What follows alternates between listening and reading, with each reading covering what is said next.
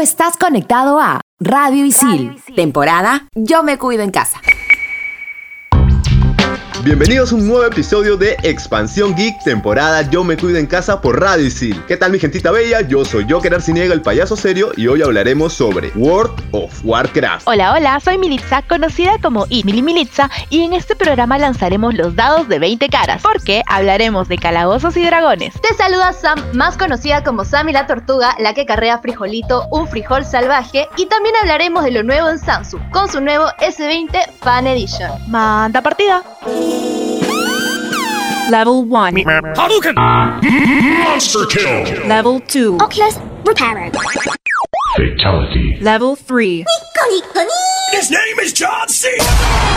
Level 4. This is Sparta! Level 5. Dracaris.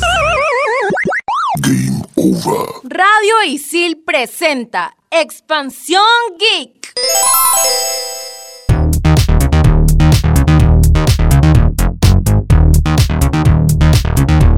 World of Warcraft es un videojuego de rol multijugador masivo en línea, desarrollado por Blizzard Entertainment. El juego fue lanzado el 23 de noviembre del 2004, celebrando el décimo aniversario de la franquicia de Warcraft. Actualmente cuenta con 8 expansiones, gente, siendo la última Shadowlands. La historia de Shadowlands nos sitúa después del enfrentamiento entre Sylvanas y el rey Exánime, terminando con la derrota de este último. Tras esto, Sylvanas logró arrebatar la corona helada de Volvar y la hizo añicos, lo que provocó que se abriera el camino al más allá, desentrañando de esa forma una oscuridad capaz de devorar todo lo que rodea en Azeroth. Los acontecimientos de Shadowland tienen lugar en las tierras sombrías, donde caen las almas de los muertos, habiendo cinco zonas: Bastion, Ardewell, Maldraxxus, Revendred y las Fauces, así como también una nueva base para los juegos llamada Oribos, la ciudad eterna. Como ya es costumbre, en determinado momento de la expansión, los usuarios deberán escoger cuál es la facción a la que se quieren unir. Se trata de unas congregaciones que tienen distintos objetivos en las tierras sombrías, con tal de alcanzar el equilibrio en el más allá. Cada una de estas facciones dispondrá de su propio sagrario, un lugar en el que se congregarán los personajes y desde aquí se podrán aceptar misiones únicas, participando en unas campañas exclusivas, entre otras cosas más. A su vez, los jugadores aprenderán facultades únicas en base a la facción que hayan seleccionado y la clase a la que pertenezcan, teniendo también recompensas cosméticas. Algo importante a mencionar es el level squish que han realizado los chicos de Blizzard, siendo el máximo a aspirar el 60.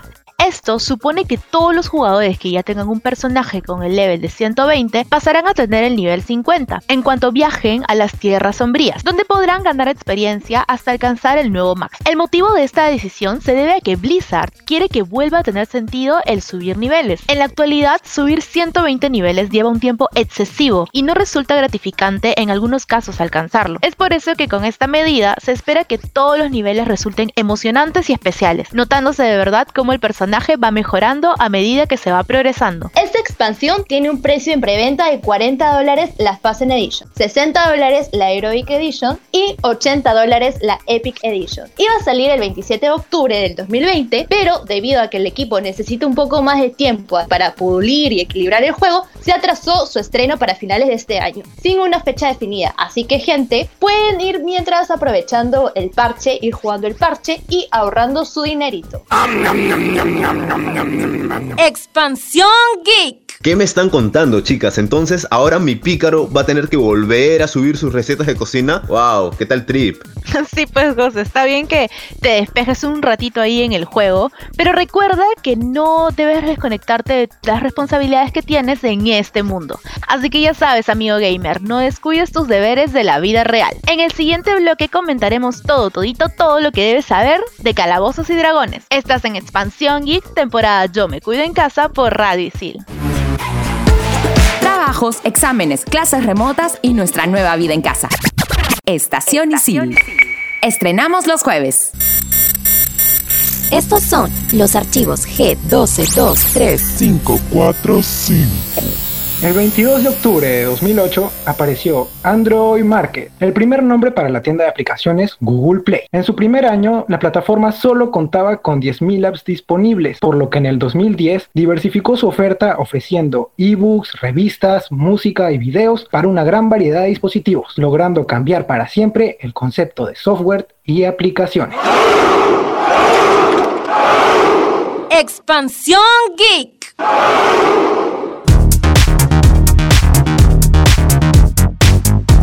Vuelta en Expansión Geek temporada Yo me cuido en casa por Radio City. Y en este bloque hablaremos del clásico que sale en Stranger Things, Calabozos y Dragones. Sí, pues Sammy, y aquí te cuento un resumen de todo lo que pasó con sus creadores. El juego nació de la mente de los dos grandes amigos llamados Gary Gygax y Dave Arneson. Por alguna extraña razón, este último ha sido un poco olvidado en el tiempo, pero un documental financiado por Kickstarter logró recuperar su memoria. Curiosamente, la primera versión de este clásico no encontró ninguna empresa que se animara a publicarlo, por lo que Gygax decidió hacerlo él mismo a través de su nueva compañía llamada Tactical Studies Rules. La popularidad del juego hizo que la compañía lanzara una nueva versión, en donde se ponían más reglas y roles específicos para los héroes, villanos, monstruos y líderes. En esta nueva versión, Gary figuraba como el único creador, algo que no le gustó a Dave, no precisamente por la fama, sino porque perdía el 10% de las regalías que le correspondían por derecho. No se sabe cómo se resolvió el problema, pero Arneson decidió separarse de la compañía cuando se le otorgó el 2.5% de las regalías de todo lo relacionado al juego, dejando atrás todos los problemas legales. D&D tiene una gran influencia en la cultura pop del occidente, a tal grado que un grupo de fans en un blog muy famoso acordaron celebrar el Día de Calabozos y Dragones el 4 de marzo, a partir del fallecimiento de Gary Gygax en el 2008. ¿Y de qué trata? Vamos a explicarlo un poquito. Calabozos y Dragones es un juego de rol en el cual un grupo de personas interpretan personajes y juegan diferentes aventuras. La idea es crear una nueva historia y avanzar la campaña constantemente para lograr explorar un mundo nuevo con diversos momentos épicos y experiencias inolvidables. Inclusive puedes elegir la raza, las motivaciones, los trabajos, entre otras cosas más interesantes de tu propio personaje. Así es, Joker. Por ejemplo, yo era un enano explorador. Para jugar una campaña primero necesitas de al menos 4 puntas. Obviamente puede ser un poco más porque no hay límite, pero lo recomendable es tener entre 4 a 5 jugadores. Uno de ellos asume el rol del Dungeon Master, que es prácticamente el narrador principal y árbitro del juego. El maestro del calabozo es el responsable de la aventura, mientras que los personajes se enfrentan de las dificultades que decide poner en el camino. Luego debes crear como que tu personaje con sus estadísticas, etcétera, etcétera, como lo mencionó el Joker. Para esto te apoyas de los manuales del juego, que son el manual del jugador, el manual de monstruos y la guía de Dungeon Master. En el juego hay como 7 dados, un, un dado de 4 caras, otro de 6, otro de 8, hay de 10, de 12 y de 20 caras. Los jugadores lanzan los dados para averiguar si sus personajes aciertan o fallan en sus decisiones. Por ejemplo, si tu personaje quiere escalar un precipicio, lanzas el dado y te sale 20, lo haces. Pero ponte, si lanzas el dado y te sale 5, es probable que no lo hagas porque no puedes hacerlo. Oye Sam, tengo entendido que en este juego los equipos pueden crear sus propias reglas, ¿no? Sí, pero es el maestro de calabozos quien crea siguiendo el manual de calabozos. Además, en una partida, digamos que no se gana ni se pierde, pero tu personaje puede morir. Así que tengan cuidado con las decisiones que vayan a tomar en el juego, chicos. Si no, F para su personaje. Y como dato curioso también, hay 5 ediciones de este juego. Wow, cuánta información la que nos acabas de dar, Sammy la Tortuga. Eso es cierto, y mira, y por toda esa info súper interesante es que muchas personas famosas han declarado fanáticos al juego y algunos de ellos son, los voy a nombrar, Vin Diesel, Matt Damon, Ben Affleck, Jack Black, Mikey Myers, The Wayne, La Roca, Sasha Grey, entre otros más. Wow, me imagino, porque es un increíble juego. Y además, como muchos de los clásicos juegos, este juego también tiene su propia serie de tres temporadas. Se estrenó a mediados de los 80s y fue una serie animada que tuvo mucho potencial, porque contaba como que la historia de seis amigos que deciden pasar un día en el parque de diversiones y al entrar a la atracción de calabozos y dragones, se teletransportan al reino. Lamentablemente quedó inconclusa en señal abierta, sin embargo, gracias al maravilloso mundo del internet, se puede conocer el verdadero final y los secretos que nos depara su desenlace. Sí, pues a felizmente que existe el internet para que ahí se pueda tener el cierre de, este, de esta serie. Pero bueno, al principio, como que su único deseo de, de todos los chicos que se fueron al reino es volver a casa y olvidarse de ese lugar en el que no pidieron estar. Y bueno, pues ahí hasta lo siento un poquito triste, ¿no? Pero al ir avanzando los capítulos, se van encariñando con el reino de los calabozos y dragones y llegan a tomar decisiones importantes para su bienestar, como ser capaces de dejar la oportunidad de volver a su mundo para evitar una tragedia en el reino o en la tierra. Así es, Milly. De lo poco que he podido ver, rescato que los protagonistas, como en todo buen juego de rol, van creciendo más y no solo en sus poderes. Por ejemplo, Presto no solo mejora en el uso de la magia con el sombrero, sino también en sus personalidades. Y Clara muestra lo valiente que es Eric, que a la larga deja de ser un cobarde. Así que ya lo saben, muchachos, el hecho de no poder juntarnos físicamente no significa que no podamos hacer unas buenas campañas. Podemos utilizar, por ejemplo, Discord. No te desconectes que en el siguiente bloque te traemos las ultimitas de Samsung. Ya lo sabes, estás en Expansión Geek temporada Yo me cuido en casa por Radio City. Mientras tanto, en Silicon Valley... inversor inmobiliario compra edificio de investigación a pesar del coronavirus. Un inversor con propiedades en tres continentes compró el edificio de investigación y desarrollo más grande y vacío en el norte de San Francisco. Una indicación de que los inversores todavía tienen hambre de bienes raíces en Silicon Valley, a pesar de las incertidumbres del coronavirus. Exeter Property Group, que tiene 2 mil millones de dólares en propiedades, compró el gran edificio ubicado en el 1710 Automation Parkway de San José por la cantidad de 36.2 millones de El edificio se encontraba disponible después de que su inquilino anterior, Western Digital, saliera del sitio. Expansión Geek.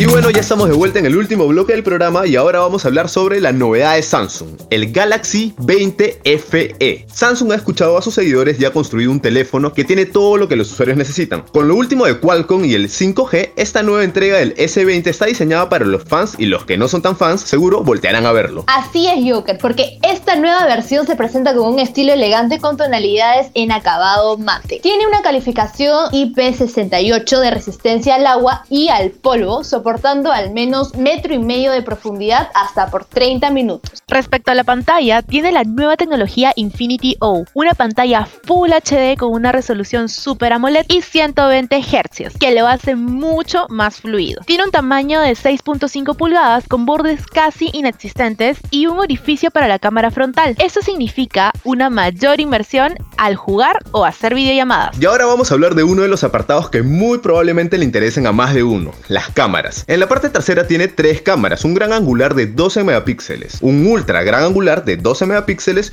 y un teleobjetivo de 8 megapíxeles con un zoom space 30x. Esto puede permitirnos conseguir las imágenes con acabados profesionales. En el lado frontal tenemos una cámara de 32 megapíxeles que promete ser un fiel compañero para los amantes de las selfies. Incluso podrías hacer quizás un videoblog con una calidad de primerísima. Y su nuevo sensor dual pixel nos asegura sacar fotos nocturnas claras y con colores muy vívidos. Otros datos relevantes que debe tomar en cuenta es que este dispositivo cuenta con dos tipos de procesador según el tipo de señal que use. Para los que usan 4G tenemos el Exynos 990, mientras que para los 5G tenemos el Snapdragon 865. En el almacenamiento ambos vienen con 6 a 8 GB de memoria RAM y 128 GB de almacenamiento interno y hasta 1 tera de micro SD. El precio es de 769 dólares o 659 euros. Expansión Geek.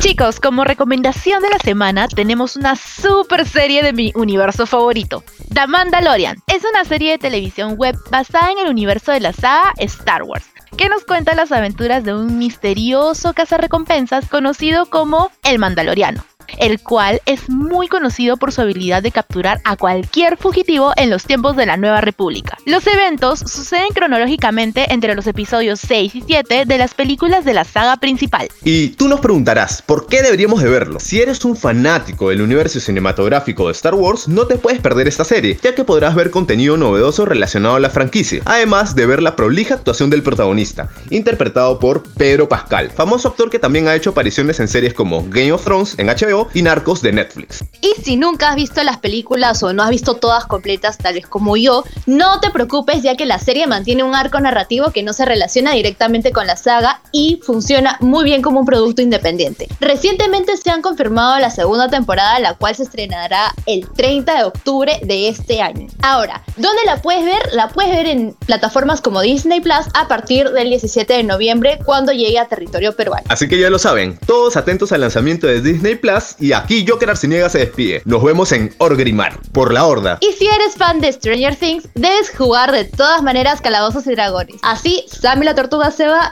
cambio y fuera. Se despide It's Mili Militza y recuerda que si estás por renovar tu celular, tienes una gran alternativa en Samsung. Hasta aquí, Expansión Geek, temporada Yo me cuido en casa por Radio Isil. Chao, chao. Chao, chao, gente.